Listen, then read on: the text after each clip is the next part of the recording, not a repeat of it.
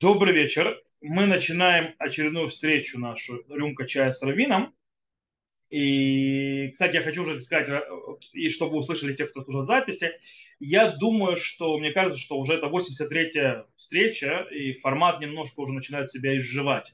Э, по этой причине я думаю, что мы, наверное, скоро его закончим, и я буду рад узнать, то есть какие у вас форматы другие вы хотите, или не хотите, то есть, да, потому что, во-первых, э, смотрите, он отживает себя, потому что вопрос начинает повторяться, э, нет смысла повторяться одно и то же, и, и естественно, они спадают, то есть сколько можно спрашивать, то есть они переходят уже больше на формат, а что в недельной главе сказано и так далее, это уже немножко другой формат, э, объяснять всякие точности, частности, то есть как бы это небольшие рюмка чая задумывалась как какие-то глобальные вопросы и так далее, они постепенно переходят на систему очень точечных вопросов, очень в определенных местах, и это, как бы, мне кажется, уже немножко другой формат, и я буду готов и рад подумать, что может быть формат изменить на что-то другое. В любом случае, у нас пока формат остается, еще, я не думаю, ненадолго, потом посмотрим.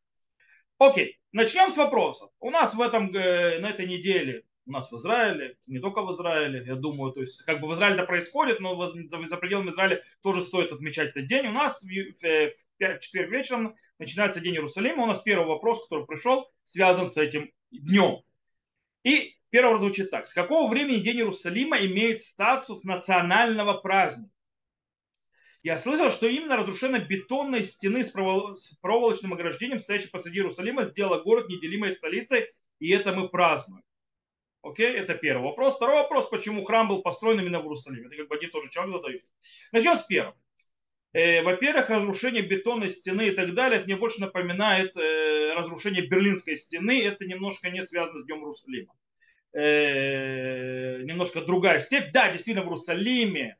Нужно понимать, что Иерусалим в 1948 году был оккупирован иорданцами, иорданскими легионами они выгнали евреев из э, старого города и так далее. То есть, в принципе, захватили всю восточную часть Иерусалима, э, включая весь старый город. Э, и западная часть Иерусалима осталась э, еврейская, то есть как бы под еврейским государством. Э, и э, там была проведена бетонная стена, в принципе, это была граница с Иорданским королевством. И там было очень... Э, евреи не могли подойти ни к старому городу, ни к, ни к чему. Иерусалим был объединен еврейским городом э, э, до того, до 48 года. И евреи жили в Иерусалиме всегда. Теперь, как известно, шестидневная война, когда началась, то это была война с Иорданией, и народ Израиля началась ударом, привередным ударом по, по египетским аэродромам. И Иордания, естественно, с нами вступила в войну тоже. И мы освободили Иерусалим от иорданских захватчиков. И еще раз повторяю, э, это, сегодня то есть, нас называют, и также мы освободили Иудею Самарию от иорданских э, оккупантов. Э, они были оккупантами.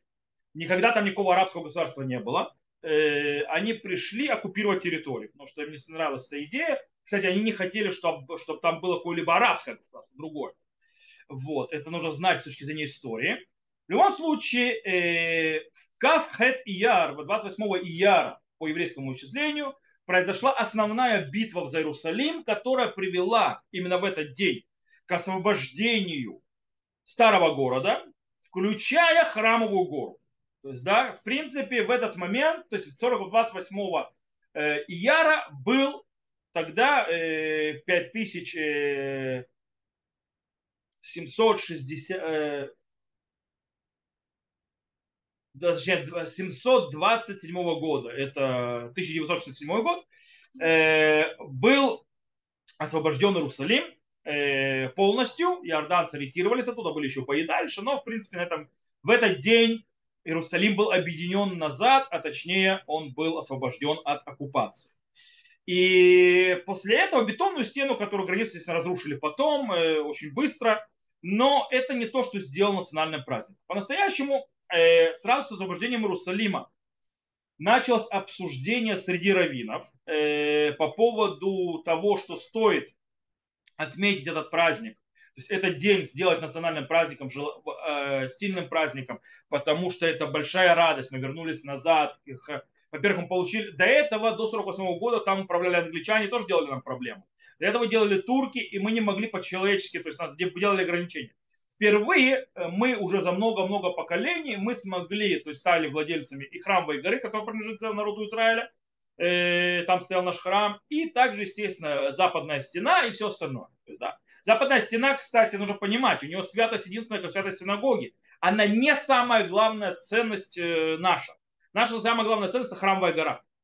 Западная стена, то просто приходили молиться, потому что там, в том месте, это было самое близкое, как можно было подойти к храму, хоть как-то помолиться. То есть, да? Поэтому это как бы так вот стало местом молитвы. Вот, так называемая стена плача, или она же западная стена. Причем нужно понимать, что это западная стена даже не храма. Это западная стена, а, э, которая поддерживает храмовую гору. Это же не стены храма, это поддерживающие стены. Э, которую построил Ирод Великий. Э, в любом случае, как я сказал, была то есть просьба, и на определенном этапе обращаются э, Мавдаль, то есть не Мавдаль, это, это Мизрахи, то есть обращается к Равину, главному равнату Израиля, чтобы установили праздник, требуя, чтобы праздник был действительно в день освобождения Иерусалима, 28 ияра, и заседает, это уже, в принципе, было после войны, заседает главный, то есть э, Верховный Совет Главного Рената Израиля, и решают там установить праздник. Праздник, который, кстати, там был вопрос, то есть был спор по поводу даты, когда его точно установить. Естественно, требовали, чтобы это было 28 ияра, потому что в этот день-то освободили, то есть в день, когда произошло по-настоящему событие.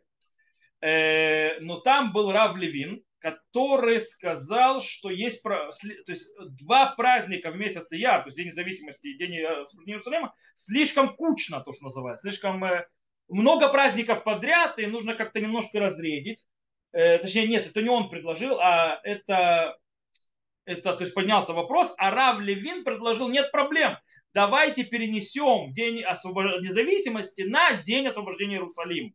Потому что по-настоящему настоящая независимость это не тогда, когда объявили государство, а когда мы сделали следующий этап и вернули себе Иерусалим. Это, то есть, вот это то есть, точная независимость. То есть это следующий этап и более высокий, поэтому День независимости будет, будет в День Иерусалима. Кстати, была такая идея сделать это вместе. Э, в любом случае, то есть было решено, что таки да, будет делаться, потому что там некоторые стали на дыбы, освобождение было 28 ияра, значит 28 ияра. И никуда мы не двигаемся. То есть и так был установлен этот день. Причем там был спор, то есть было установлены особые молитвы, был небольшой спор, говорить Галель в этот день с благословением или без благословения. Рав Исраиля требовал за благословение, другие там были мнения, кто без благословения. Э, в любом случае, то, что установили, э, позже, уже в 69-м году, если не ошибаюсь, э, государство Израиль Кнессете проводит закон об едином Иерусалиме и устанавливает тоже э, день особый, как день Иерусалима. То есть, да, в э, этот день, но это уже после главного равната Израиля. Поэтому так оно устаканилось. Самое интересное, что единственный, кто остался его праздновать, это, кстати, это праздник, э, который установлен Кнессетом тоже, но раньше он был установлен Равинатом. Причем вот сегодня празднуют весь религиозный сионизм и немного светских. Несмотря на то, что государство тоже установило это праздник, но в конце концов это почему-то стало праздником э, именно религиозного части населения. Ну, в принципе, они первые начали, кто начал вообще это праздновать, у светских меньше. То есть, э, к тому же светских-то никак ничем не выражалось. Да, как бы. Ну, кроме, что в Иерусалиме раньше, кто не знал, день Иерусалима проходили парады военные. Да, это был такой прикол. В День независимости, в День Иерусалима происходили военные парады. Ну, это пережиток социализма и так далее. Э, в любом случае, как мы видим, э, нет связи с бетонной стеной э, и так далее, так далее. Все есть с тем, что в этот день мы освободили Иерусалим, и поэтому и сначала главный рад Израиля, а потом и светское государство, то есть Кнессет установили этот день. Кстати, это взято из стиха, это взято из стиха Йом Рушалаем, это есть стих такой, спробую вспомнить, 65 секунд. Это фраза в стихе э, названия именно Рушалайм. Э, это в Тигелим. Не-не-не, прошу прощения, это в Тигелим. Да-да. Захорот ливней дом, это йом Рушалаем. Хаумрим ару ару ада исотба. Да, да, это Тиелим. Тиелим это, это Схор йом Рушалаем. Вот оттуда взято название. И, да, теперь по поводу, почему храм был построен именно в Иерусалиме. Ну, то, это Танах, то есть, да, как бы прямым текстом, почти. Э, как бы это очень простой вопрос, это место, где был э, Уштат Улам, то есть где был зарожден мир, там, где был Ган Эден, это место, которое было, это место, которое было жертвоприношение Ицхака, это место, в котором был сон Якова и так далее. Яков видит, что Всевышний над этим местом, то есть это дом Бога и так далее. И у нас есть заповедь, что Всевышний нам скажет место, которое изберу. И мы знаем, то есть если мы откроем книгу Шмуэль, э, вторую книгу Шмуэль, то мы увидим там второй части, то есть ее, когда э, царь Давид, то есть, да, видит ангела, стоящим над э, там с мечом, и, и он понимает, что это место, которое избрал Всевышний, это э, то есть, э, гора Нармона, то есть да, Усеев, и он выкупает Э, это место, и он понимает, что это место, которое избрал Всевышний, для того, построить там храм, э, именно там, в Иерусалиме. Э, и еще очень интересно, то есть это место, то есть там, где находится храм, это место, где, которое не принадлежит ни одному из колен. То есть там есть два колена, которые делят его частями. То есть часть храма в одном колене, часть в другом колене. Часть в колене Бениамина, часть в колене э, Иуде, Иуда причем э, э, святая святых и так далее, находится именно в колене Бениамина, что подтверждает благословение, которое сказано про, про колено Бениамина, что Всевышний будет обитать у него Бен то есть будет у него обитать, то есть над ним, то есть, то есть у него, то есть его, э, как это по-русски сказать, между его холмов, то есть плечей, что-то в этом роде. Короче, э, все знаки показывают, что поэтому там был построен храм, что там выбрал Всевышний. Окей, я думаю, что с этим вопросом разобрались. Перейдем к следующему. Следующий звучит так. Э, каждый день, дважды утром, вечером все евреи обязаны произносить Шма Исраэль, в которой декларируется, что Бог один. Не совсем декларируется, что Бог один, там говорится, естественно, что Бог один, но имеется в виду, что он принимает Царство Всевышнего. Кроме того, насколько я понимаю, это основной тезис и база иудаизма. Таки да. То, что нет больше никаких сил, кроме единого Бога. Более того, он не, все существующие, все зависит только от его воли, весь мир, все мы находимся как бы внутри его. В то же время в различных родах присутствуют какие-то силы сатан, змей, ецер, то есть, ну, змей находится не только в Агаде, он прям в Торе написан, прям текстом. Ецер исследовать принципу, что Бог один, все делается только в соответствии с его волей, по замыслу получается, что сатан и его компания – это только проявление воли Всевышнего. Или как понимать эти противоречия, когда с одной стороны декларируется абсолютно единство Бога, его монополия, влияние на все происходящее, с другой стороны э, постоянно действуют все еще какие-то силы, который якобы вполне себе влияет на все события, изменяет первоначальный замысел Бога. Окей, тут есть э, некоторые вещи, тут есть тезис абсолютно верный, сказаны, а потом пошла путаница. Окей, сейчас объясню. Э, действительно, Бог един, Он один, и нет ничего кроме Него, и ничего не делается в этом мире без воли Его. Окей? Нет никаких других сил, кроме Него ни сатан, ни ецер, ни что. Все это от него, все зависит от него, но чтобы это понять, на это выше человеческого разума. Пробую объяснить, что это значит. Во-первых, змей, как мы сказали, это вообще находится в, э, в Торе. И кто сказал, что он сбивает изначально за замысел Всевышнего? Не все так просто. То есть, да, э, потому что для этого нужно сначала понимать, что изначально замысел Всевышнего, а для этого нужно как минимум быть Богом. То есть, да, и как это должно выглядеть, и какие есть э, варианты развития событий. Э, тут мы входим в свободу выбора, вопрос детерминизма и так далее.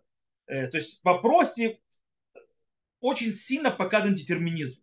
Детерминизм, то есть неимение свободы выбора. То есть Бог влияет, Бог решает, а человек как бы он марионет. И ничего невозможно изменить. Так вот, это не воля Бога. Воля Бога, чтобы был выбор. А когда есть выбор, то тогда, естественно, нужно было из чего выбирать. Э, и это тоже воля Бога. Иначе это, то есть есть об этом множество причин, потому, почему мир должен быть с, волей, э, с э, свободой выбора, иначе он не является вообще никакого смысла несет. Но это отдельная тема, которую не хочу затрагивать. Я попробую объяснить, как так называемая сатана компания, абсолютно не противоречащая тому, что Всевышний един и так далее, и э, что есть возможности что-то менять или не менять. Первое, то есть Всевышний хочет, чтобы мир, во-первых, развивался, изменялся. Это первое, первичное. Он посадил человека в Ган-Эден для того, чтобы для Авдавали Шумра, то есть а, обрабатывать и сохранять, то есть развивать. То есть, в принципе, Всевышний изначально дал возможность изменения.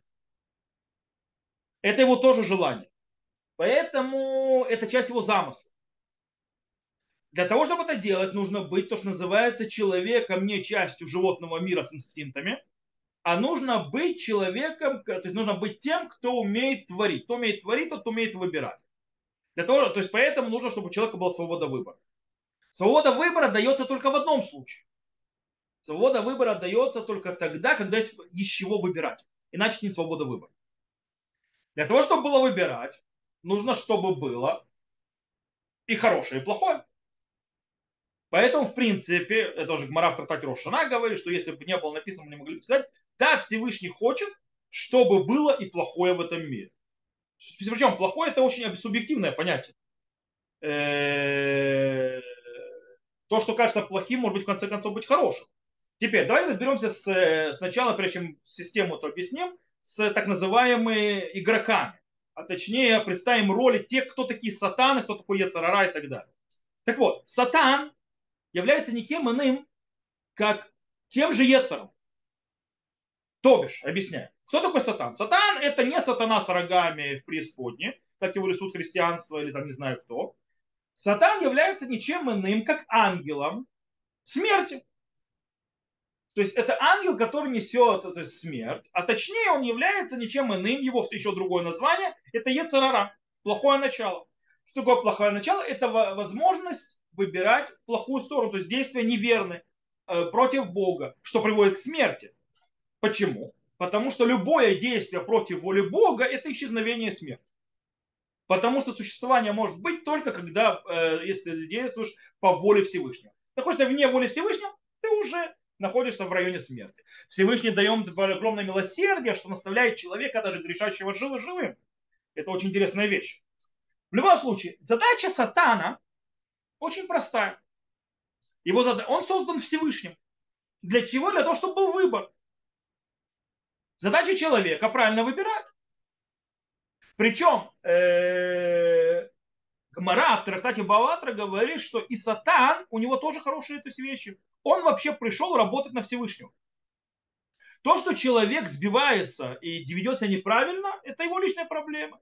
Как сказано в Гумаре, сатан упнинали то вытковну. То есть, да, что сатан тоже хорошее имел в виду. Что имеется в виду? Имеется в виду рассказ про Йова, как известно, то есть Танахе который нужно еще разобраться, то есть что значит этот рассказ, это отдельная тема тоже, где сатан, так называемый, приходит к Всевышнему. Кстати, обратите внимание, сатан ничего без Всевышнего не может делать. Ничего. Ему нужно разрешение Всевышнего. Он просто объясняет систему, то есть, да, он как бы говорит проверить. То есть, в принципе, сатан доводит, то есть, э, Йова до определенной системы. Это для, для того, чтобы он выбрал туда или сюда. Йов, в конце концов, выбирает нормальную сторону, хотя там э, не все просто, но это нужно делать урок по книге Йова. Но в любом случае там выходит очень важный момент. Когда Сатан приходит, он пытается привести к служению Всевышнему. И у него получается в конце. Йов, то есть приходит, чтобы служение Всевышнему было чистым. Чтобы выбор был правильным и чистым. Теперь, куда это можно взять дальше? Это можно дать такую простую вещь мы не можем жить без плохого начала, потому что если бы у нас не было плохого начала, так называемого, в которое у нас вложил Всевышний, то мы бы не могли развиваться, потому что для развития нужно плохое начало. Потому что у ангелов нет плохого начала, и они не развиваются. Они статичны. Для динамики нужно плохое начало. Иначе мир будет стоять. Объяснить? Просто на самых пальцах. То есть, да, Плохое начало – это то, что склоняет нас делать всякие вещи, так относящиеся пороками или грехами. Есть такой порок, называется лень. Да? Так вот, вы знаете, э, что лень – это двигатель прогресса. Сколько людей придумали вещей, потому что им было лениво что-то делать. То есть развитие, то есть порождено на, не, на лени. Более того, возьмем самое простое. Самое называется, самое мощное плохое начало, так называемое Ецарара, это сексуальное, то есть влечение. Правильно? Оно людей с панталыку сбивает на раз и на два и на три. Одно из самых мощных. Одно из самых то есть, э, тяжелых с ним бороться. Он же сатан, кстати. Это Ецарара, сатан, это все одно и то же. Теперь, если мы его уберем, человечество исчезнет. Это то, что когда-то сказали, пришли, в нашему, э, то есть пришли мудрецы после того, как э, идолопоклонство, прелюбодеяние, убийство привели к разрушению храма и попросили еще, когда пророки были и так далее, Всевышнего уничтожить э, Ецерара, то есть тягу к этому плохому, к идолопоклонству. Всевышний убрал. Чем на что это повлиял? Убрал это, исчезло пророчество. Это одно с другого зависит. Потому что чем выше, то есть духовная сила другого развития, то есть и противовес выше. Так создан мир для того, чтобы был выбор. Иначе будет по, перевес, и возьмем статику без развития. В будущем мире развития уже не будет, там все будет статично, поэтому там не будет плохого начала. Теперь, э, все, э, все, потом наши мудрецы попросили, э, то есть тогда у пророков попросили заодно уничтожить Ецер Аарайот, то есть да, вот эту вот тягу к, скажем так, прелюбодеянию, ко всяким таким вот сексуальным вещам. Что Всевышний сказал? Не, вот ребята, вот этого мы делать убирать не будем. Почему? Потому что мир разрушится. Потому что люди не будут, извините меня, э, то есть заниматься тем, что, что для того, чтобы делать детей, и не будут рожать детей. Мир закончится. Нельзя это убирать. То есть действительно по желанию Всевышнего находится Ецрара и Сатан. А когда говорят Гмара, то есть Сатан ли то, пнина ли то ну, пнина имеется в виду, это жена Ильканы, которая под, постоянно доставала хану, чтобы, то, которой нету детей. И из-за этого хана, хана пошла молиться и выбросила Всевышнего, что у нее родился Шмуэль, пророк Шмуэль, э, то есть сына родился, то есть сына потом стал пророком Шмуэля, э, имеется в виду, что Пнина под, под, под, под, под, измывалась над своей, скажем так, э, царой, то есть второй женой своего мужа, любимой, кстати, женой более, э, которая была бесплодна, для того, чтобы та пошла помолиться. А не сидела горюнись, то есть даже дай мне детей, у меня детей нету и так далее. Делать с этим что? То есть ты можешь сидеть дальше, то есть да, быть такой праведный, все такое, но если ты не встанешь, не сделаешь, ничего не произойдет. То же самое сатан, то есть да, если ты не будешь делать, то есть вот тебе, то есть эти делают толчки. Причем э, человек может сбиться, потому что снова свобода выбора.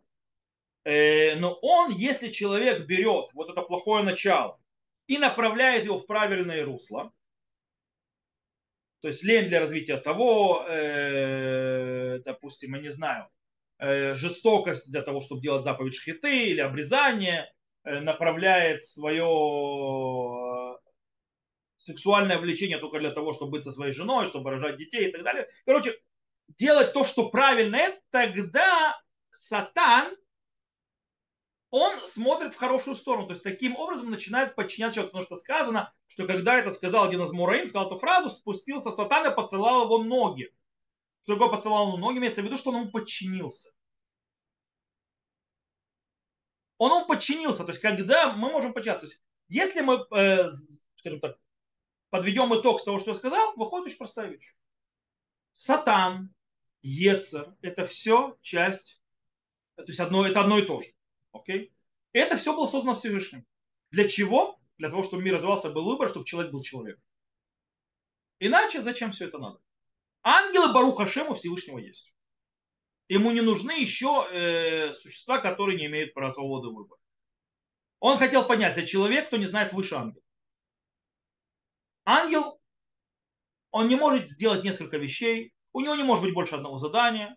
Ангел не выбирает, поэтому у него нет возможности не грешить, ничего. Человек имеет вещь, которую нет у ангела, выше его, возможность выбирать. И это только посредством того, что Всевышний создал, то есть Ецарара и Сатана, так, так называем, одно и то же. Э, поэтому они не совсем влияют на события и изменяют изначальный мысль. Они работают по замыслу Всевышнего, котором есть огромный спектрум возможностей, который даже не постижим человеческому разуму.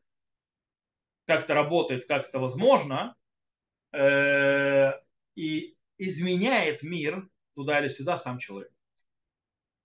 а не они. Поэтому Всевышний один. И имя его едино. И только по его воле все происходит. Вместе с этим есть вещь. А нахаш змей это вообще, скажем так, если взять Рамбама, Маймонида, то есть он говорит, вообще это аллегория. Имеется в виду, это, это э, сила, которая порождает человека делать действия. По Хамауреру называется. То есть у Рамбама или еще у Аристотеля. И речь идет о простой вещи. То есть, да, что Ецерара, плохое начало, затрагивает вот, этот вот, вот эту вот часть, которая побуждает человека к действию. И она, то есть она, то есть, э, причем этот Ецера рисует ему всякие воображения, всякие прикольные и, и картины, то есть, да, вожделенные. И человек сподвигается к действию, толкается к действию. Это вот эта вот сила, это есть нахаш, так называемый змей. Это сила, которая вложена в человеке. Это было создание Всевышнего. Э, или настоящее был. В любом случае, это явно, он змей ничем не правит. И, влияние его очень э, минорное. То есть, да, как, это то снова часть задумки будет. То, я думаю, что и с этим э, вопросом мы глобально разобрались. Это вопрос есть очень то есть, глубокий, широкий, поэтому есть, мне кажется, что вот на других встречах рюмки мы уже этот вопрос не раз поднимали. Я в других уроках там или сям то есть, поднимал, то есть объяснял эту систему. Так что можно э, углубиться в других местах. Окей. Следующий вопрос. Следующий вопрос очень интересный. То есть у него тоже есть аксиома, которую я буду разбивать. То есть, да, то есть снова сказано аксиома, которая не совсем, я бы сказал, очень сильно неверна. Человек начинает вопрос так, внимание. Если мы не имеем права подниматься на храмовую гору, так зачем туда допускают подниматься евреев? Почему раби, Рабанут этого не запрещает? Смотрите, тут в вопросе идет уже аксиома. Нам нельзя подниматься на храмовую гору. Это неверный аксиом. Это не, вообще не так просто. И вообще вопрос запрета подъем на храмовую гору требует отдельного разбора, и мы можем увидеть, что там запрета особо-то и нет. Э, почему-то допускают евреев, потому что это самое большое святое место для еврейского народа. И потому что эти евреи идут за теми мнениями, которые считают, что нет никакого запрета подниматься на храм Богу. Сейчас объясню, что имеется в виду э, в этом споре. И более того, он считает, что есть большая заповедь подниматься на храмовую гору, потому что на храмовой горе можно присоединиться к Всевышнему, действительно можно прочувствовать святость, потому что там находится шхина по-настоящему по сей день, никуда не уходила. Э, и этим происходит также исполнение заповеди Дрешат Сион, то есть требования Сиона, и требования того, чтобы враг не делал, то есть и захватчик не сидел на храмовой горе, не творил того, что хочет, а чем больше евреев будут требовать храмовую гору, тем быстрее она вернется к нам, и сможем построить храм. Э, и Рабанут, не запре... Рабанут это вообще отдельная песня. Сейчас мы поговорим по поводу запрещения Рабанута. Начнем с того, есть ли запрет подниматься на храмовую гору. Все не так просто. Все очень непросто. Э, по-настоящему на храмовой горе есть несколько э, мест э, с разными, скажем так, статусами. Есть место, где была святая святых. Жертвенник, святая святых и так далее. Святая святых, как известно, не может заходить никто на эту территорию, кроме первосвященника в Йом-Кипур, в служении и так далее. Там, понятно, никто не может заходить. Э, есть то, что называется Ихаль, там э, тоже просто так шляться нельзя, если не выполняешь какую-то службу. И тем более э, людям, которые нечисты. Есть дальше Хайль, то есть, да, э, там уже можно заходить э, народу Израиля, но если они нечисты, нечистотой мертвого или другой нечистотой, то и в этом есть проблема. И есть то, что называется Гарабай храмовая гора, которая вне этих территорий. По-настоящему весь запрет заходить, то, что говорят карет и так далее. Кстати, по поводу карет это не просто. Райвид, допустим, не согласен, что и в наше время есть запрет карет. Э, даже входя в, на, в святая святых. Он говор... Там вообще непонятно. Он говорит, с одной стороны, что можно подниматься на храмовую гору, а в другом месте, когда он присоединяет Трампа, он говорит, и нет в этом запрета карета. Есть спор. Он, в конце концов, считает, что да, есть запрет Торы подниматься в местах, которые запрещены, где есть запрет карет, и просто считать, что там нету каретов, когда храма нету, или он реально считает, что даже в эти места нет запрета. Это отдельная тема Райвида, но это показывает, что, во-первых, не все так просто. То есть даже в местах, которые как святая святых и так далее. В любом случае, глобально принято, что нельзя заходить в места, как святая святых, там, где был Гейхаль и так далее. Есть храмовая гора. В храмовой горе есть несколько аспектов. Есть хайль. Хайль нельзя заходить, э, если ты осквернен чистотой мертвую, то есть другой чистотой. Э, мы сегодня все осквернены чистотой мертвой, у нас нет красной коровы, очиститься мы не можем, поэтому туда заходить нельзя. И есть то, что называется нечистота семяизвержения, нечистота так называемая зева, которая у женщин сегодня есть, у мужчин почти никогда не встречается. Э, кстати, поэтому есть некоторые, которые говорят, что есть проблема подниматься на храмовую гору женщинам э, из-за очищения от зывы, э, потому что она не может по-настоящему очиститься без храма. Короче, это немножко это сложновато. В любом случае, от проблемы Керри и так далее, которая делает проблему захода на храмовую гору, очищаются очень просто. В микву окунается, то есть есть готовить, то есть кто идет по Аллахе, нужно заранее окунуться, э, дождаться, то есть поэтому окуна, окунаются два раза, то есть да, вечером и утром, перед восходом на храм для того, чтобы очистить, то есть окунаются причем даже мужчины, как женщины, то есть без всяких, чтобы не было ничего, э, то есть никаких вещей, которые мешают доступу воды, там чисто ногтей и так далее, не как перед Йом Кипуром окунаются. Э, то есть как женщина идет в микву, так мужчина канается, и тогда у нас нет проблемы с керри. То есть нам можно заходить в район, там есть Гарабайт, храмовой горы. Нам нельзя заходить в Хай, э, но в Гарабайт можно. Теперь, еще одна проблема это, э, что нельзя туда заходить в ботинках. Окей, заходят в тряпичном, сандалях и так далее, то есть без обуви. Эта проблема решается очень легко. Еще есть проблема, что нельзя заходить, то, что называется, с веселым, и, то есть без серьезных намерений называется мура мигдаш, да, трепет перед храмом. Таким образом, э, что нужно делать? Нужно приходить к специальным настроем, а не приходить на развлекухи. Э, когда, вот, кстати, фотографируют постоянно, там я сам здесь фотографирую здесь, есть проблема с этим, с мура мигдаш. Вот это лучше не делать. Э, то есть нужно дойти с таким, скажем, серьезным святым настроем. То есть это, тогда запрета нет. То есть и можно подниматься, чтобы не было проблемы, ради заповеди. Есть вещь, то есть для того, чтобы производиться духовность, шхину тоже является заповедь. Теперь, где есть проблема? Проблема есть, что мы не знаем точно, где заканчивается Хайль и где начинается Гарабайт, куда мы можем прийти, окунувшись в мир. Это если мы не верим археологам. Если же полагаемся на археологические раскопки, то мы прекрасно знаем, где был Хайль, а где был Гарабайт. Более того, даже мы не знаем, где есть Хайль, где Гарабайт. То есть, да, мы можем, если мы точно знаем, это то есть спору нет ни, ни у кого, что Вирод Великий расширял гору. То есть, да, это бесспорно.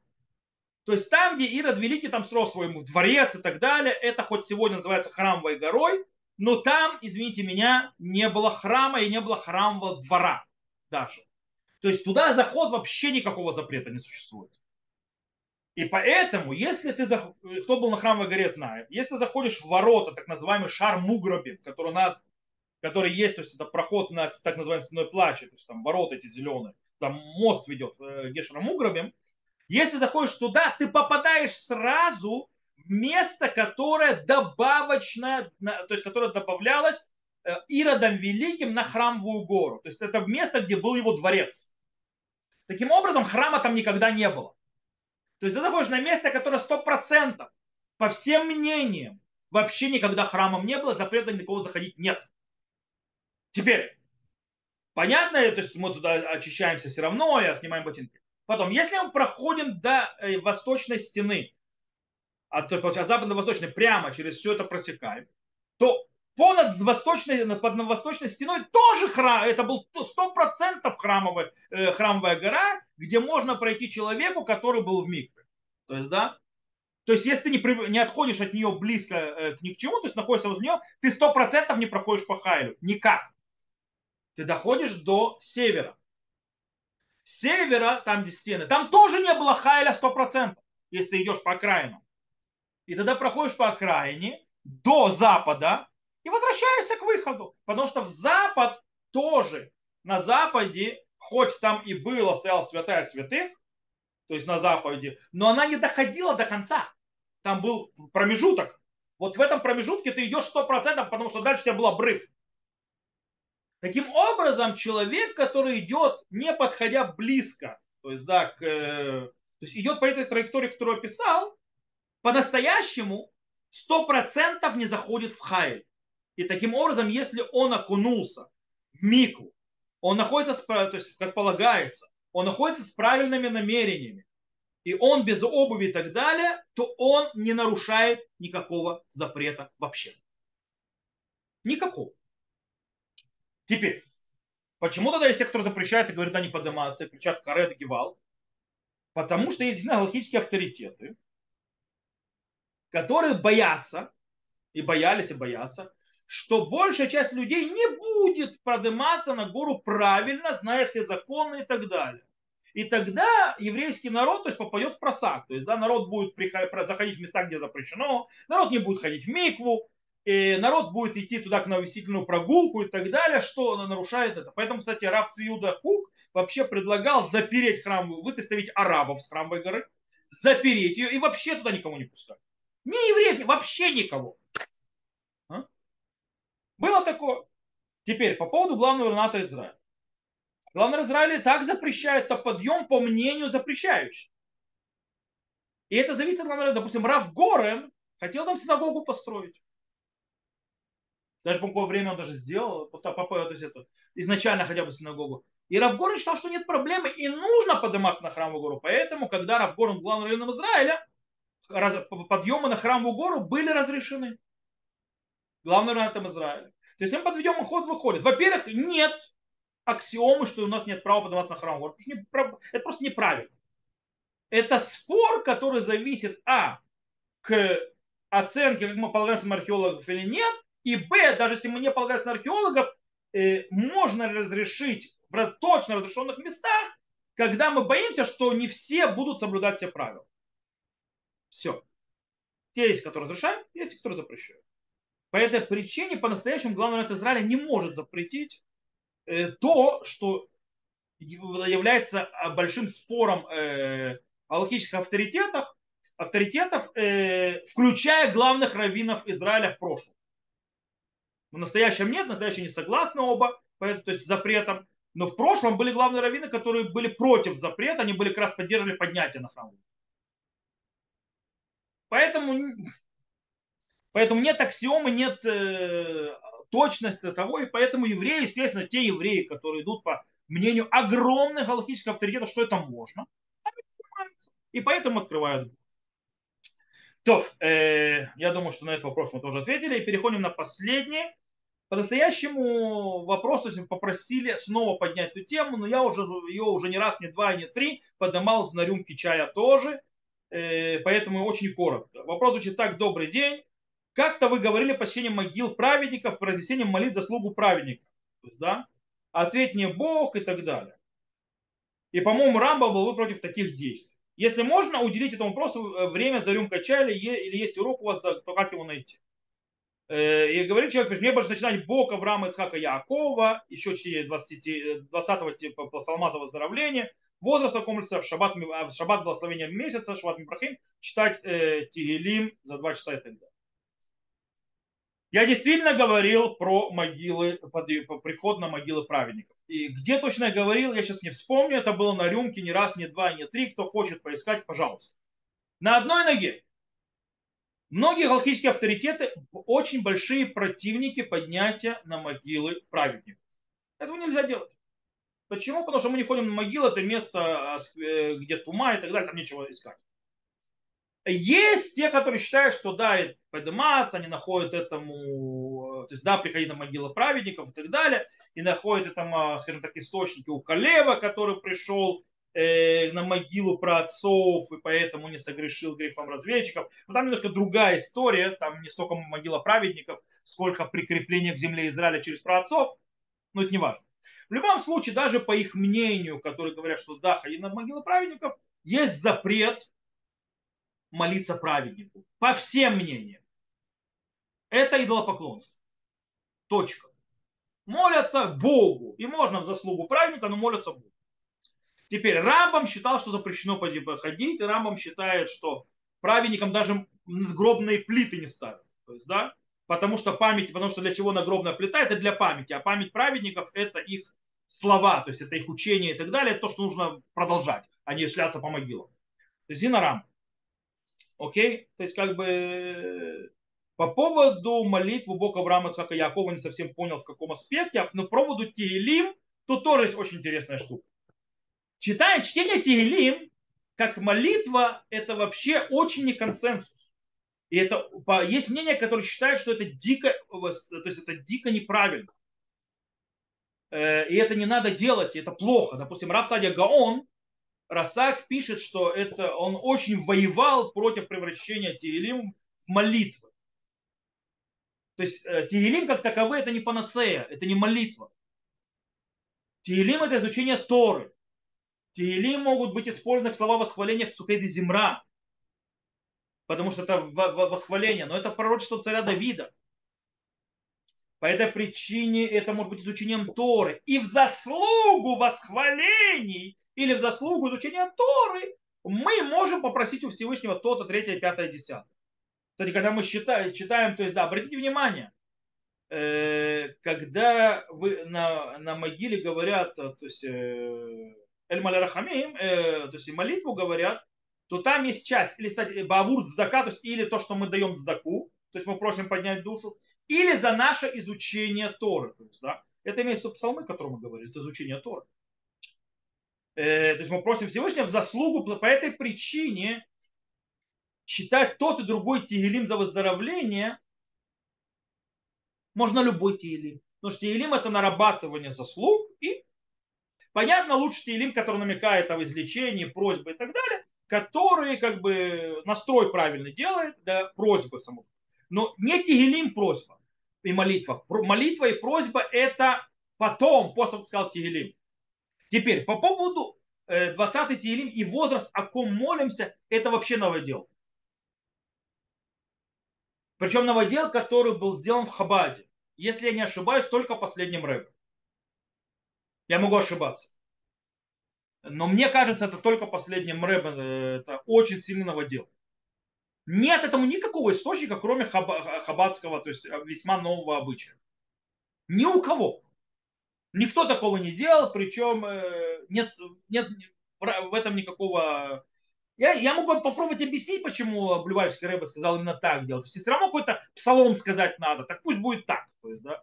Может быть, я ошибаюсь. В любом случае, это не принятая вещь. Теперь, а по поводу шаба, читать весь Тигелим именно за два часа, Э, в Шаббат Мевархим, во-первых, снова это обычай Хабада, читать Шаббат Мевархим весь Тигелим, но там не сказано за два часа.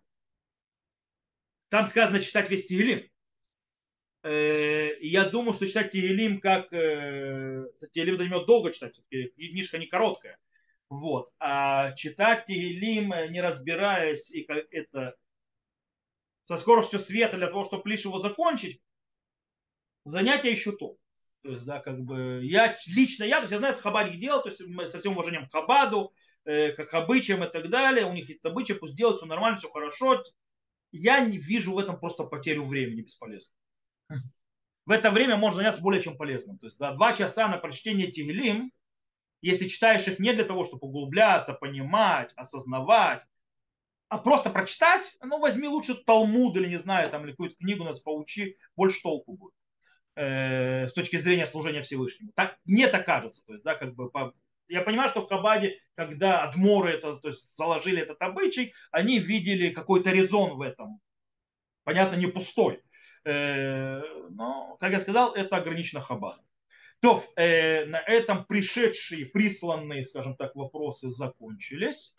Э, поэтому, если у кого-то есть вопросы из сидящих, э, там были еще несколько вопросов, которые прислали, но они вопросы, которые были построены на неправильном понимании, во-первых, иврита сначала, э, один, а второй был вопрос как бы не совсем ко мне, он базировался на какой-то статье, где автор сказал что-то, я не могу отвечать за всех авторов. понимаете? Поэтому, если кто-то мне хочет присылать вопросы, где они прочитали какую-то статью, и автор статьи сделал какое-то утверждение, это не значит, что я знаю, о чем речь. И даже если я прочитаю эту статью, это не обязательно, что я пойму, что он хочет. Э, в этом случае я могу догадываться, что он имеет в виду, судя по тому, что он там пишет вокруг, но от вопроса не, не, не ко мне.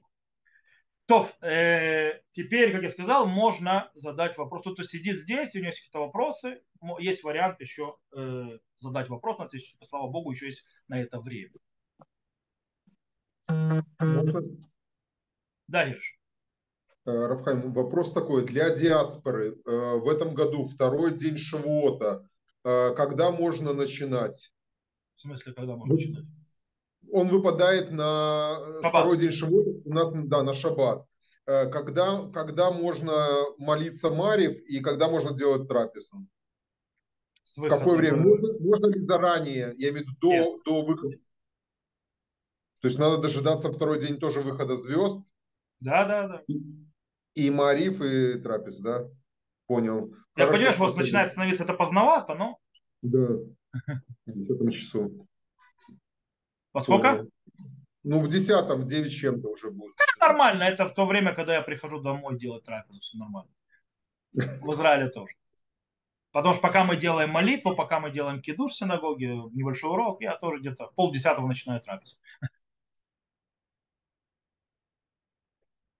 Окей, Спасибо. тут еще сейчас в этом э, вопрос пришел в чате. Как я могу проверить серьезность чувства своим намерением? Лично с собой. То есть, да, нужно быть искренним с собой. Нет какой-то, то есть, параметров. Есть еще вопрос?